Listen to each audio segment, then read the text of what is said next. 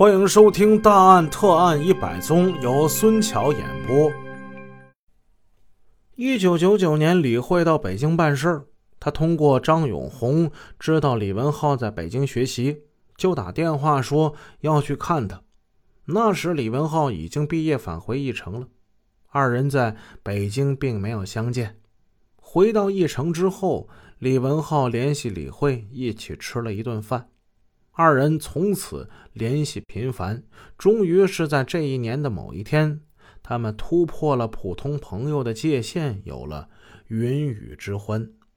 李文浩承认，从1999年直到2002年年底，二人一直保持着这种神秘的情人关系，联系并不多，不紧密。不过，随着李慧的婚姻出现了裂痕。李文浩跟李慧的情人关系才渐渐的走向公开化。根据李慧的自述，她和马朝辉是在一九九四年农历九月十二结的婚。婚后两人感情是很好的，多年都没有打过架，拌嘴也是很少。但是，大约到二零零二年八月，他听到社会上有人传言，说马朝辉跟他的两个女同学来往频繁。尽管他不相信他们之间有不正当的男女关系，但还是劝他不要过多的跟他们往来。马朝辉虽然答应了，但他们还是经常见面，主要说在一起打牌。为了侧面提醒他那两个女同学，李慧就有意请他们吃饭。当时他就感觉两个人在他面前挺不自在的。有一次，李慧跟其中一个姓张的女同学一起吃午饭时，她拿起对方的手机看短信，发现其中有好几条都是马朝辉发的。她回家就问马朝辉，马朝辉承认：“啊，那我们就一直来往着呢。”不过这一回，马朝辉转守为攻，还倒过来说李慧呢。他说，那个姓张的同学告诉他。李慧在外面跟其他男人也有关系。后来马朝辉发现，这李慧跟义城地税局一个公务员有染，就跟那位第三者大打出手。这个事儿当时闹的是满城风雨，两个人的婚姻因此陷入了危机。二零零三年农历正月初四晚上，马朝辉到李慧那位姓张的同学家玩了一宿麻将，彻夜未归。在这之前，马昭辉因为打麻将、玩电脑游戏，已经落下了腰椎间盘突出的毛病。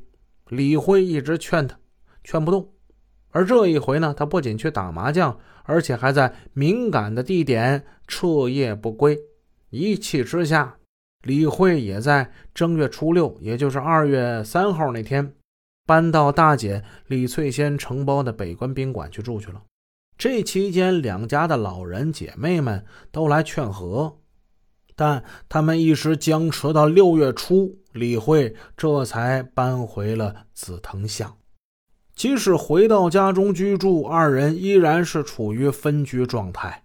李慧住卧室，马朝辉睡客厅的沙发。李慧在北关宾馆居住期间，义城报社举办了本县首届十大新闻人物评选颁奖晚会，这对义城报社是一个大事儿啊！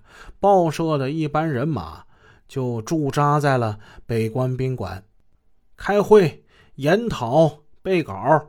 这其中，李文浩就是李慧那情人，他也在其中。啊，你看这事儿巧不巧？这一次呢，李纯泰并没有入选十大新闻人物，而是被评为了活动组委会特设的两个特别新闻人物之一。二零零三年二月十五日，《一城报》为庆祝这次活动，还在特刊之中加印了八个版面铜版纸的彩色特刊。这其中八个版面里有五个版面都是李纯泰的专题报道。这其中，这五个版面中的四个版面负责编辑的就是李文浩。A4 版是一个祝贺专版，说白了呢，就是李文浩的嫂子向李慧的父亲报喜。北关幼儿园园长张永红携全体教职员工热烈祝贺李纯泰当选义城县特别新闻人物。这是 A 四版，A 五版呢是特别新闻人物李纯泰的荣誉录。版面上中央大幅印着那李纯泰的肖像画，胸前挂满了各种奖章，下面写着小字：“在他的带领之下，北关村年年有工程，农民人均收入达到六千四百元，成了三晋闻名的小康村。” A 六版写着是新闻人物李纯泰，上面摘录了一些李纯泰的名言。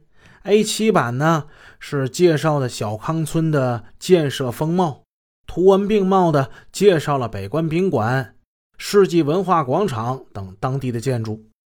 到了 A 八版呢，又是一个祝贺版，一共有十三家单位祝贺李纯泰当选义城县特别新闻人物。别的不说，打头的三家得介绍一下，分别是义城县人民检察院、义城县人事局、义城县财政局。义城县一场盛大的社会政治活动，轻而易举的就让李纯泰雄霸一方，独领风骚。他在义城的威望、影响力、人脉以及经济实力可见一斑。本集已播讲完毕，感谢您的收听，下集见。